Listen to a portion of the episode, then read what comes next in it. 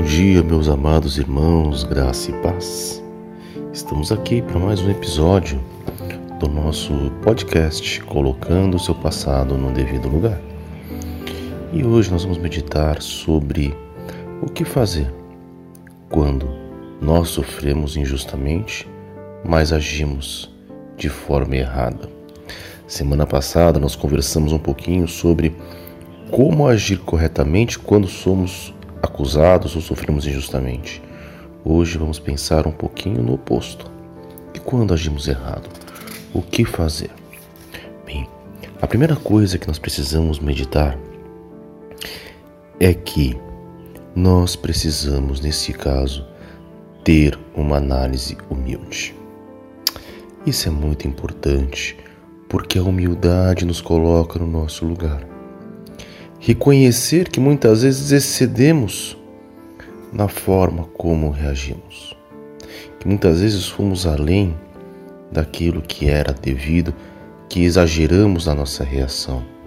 Então precisamos agir com humildade e entender a forma correta a agir e então nos arrepender e corrigir a nossa rota. Alguns fatores que nós conseguimos entender se estamos agindo mal ou não, porque temos que compreender que a nossa memória é extremamente seletiva e, mesmo quando agimos errado, nós preferimos focar apenas naquilo que os outros fizeram do que na forma como nós reagimos. Então, hoje, vamos meditar em algumas reações que nós tomamos e então, se nós porventura nos enquadrarmos nela com humildade, que possamos corrigir a nossa rota. Uma reação muito comum é perceber que nós muitas vezes reagimos mal com o mal. É muito fácil cair nesse erro. É muito simples porque nós muitas vezes tentamos justificar a nossa ação usando como base o erro do outro. Nós precisamos tomar cuidado porque não é assim que Jesus age. Não é assim que Jesus age, pelo contrário. A Bíblia nos ensina que minha é a vingança, a vingança eu retribuirei. A vingança é algo nosso e é algo que não pertence a nós. É algo do nosso coração. Nós precisamos então entregar a Deus e descansar no Senhor. Isso não quer dizer que nós vamos ter paz com todas as pessoas, porque isso é impossível. Afinal, a Bíblia nos diz que, no que concerne a nós, tem de paz com todos. Mas nem sempre isso é possível. Precisamos ser francos e concordar com isso. Assim diz o apóstolo Paulo. Mas quando somos confrontados com o mal, nós precisamos responder com o bem. Então, cuidado para não agir e devolver o mal que você recebeu com outro mal. Descanse e medite no Senhor. Uma segunda reação completamente desproporcional ao mal que você recebeu está relacionada à amargura. Quantas vezes nós nutrimos amarguras junto a Deus? Quantas vezes nós queremos culpar o Senhor pelo que aconteceu conosco? Alguém que aconteceu isso foi Noemi.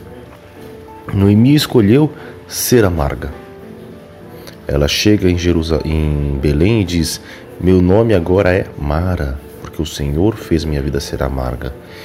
Nesse caso, é necessário que nós, com humildade, reconheçamos que exageramos e descansemos em Deus.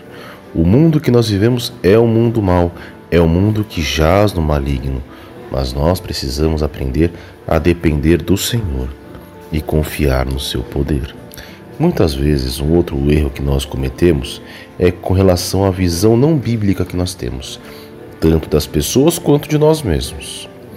Algumas vezes nós dizemos: "Ah, ele é mal porque ele foi é, abusado, explorado e por isso e tudo, aquelas coisas que nós sempre dizemos e estigmatizamos as pessoas.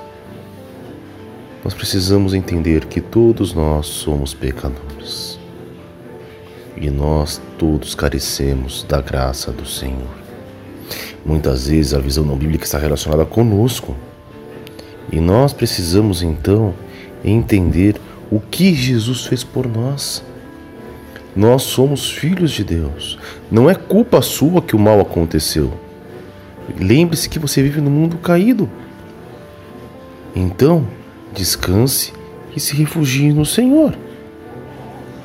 Confronte a pessoa que você fez. Confronte a pessoa que fez mal para você. Não apenas confronte, mas também perdoe a pessoa. Perdoe, e se ela não o perdoar, saiba que diante de Deus você está justificado. Então descanse em Deus, confie no Senhor e na força do seu poder. Lembre-se, o sofrer por conta de outras pessoas não depende de nós. Agora, reagir bem é uma escolha nossa. Então escolha reagir bem. E se porventura você não tem reagido bem, corrige sua rota com uma análise humilde e volte ao caminho do Senhor. Que Deus nos abençoe, meus filhinhos. Até a próxima!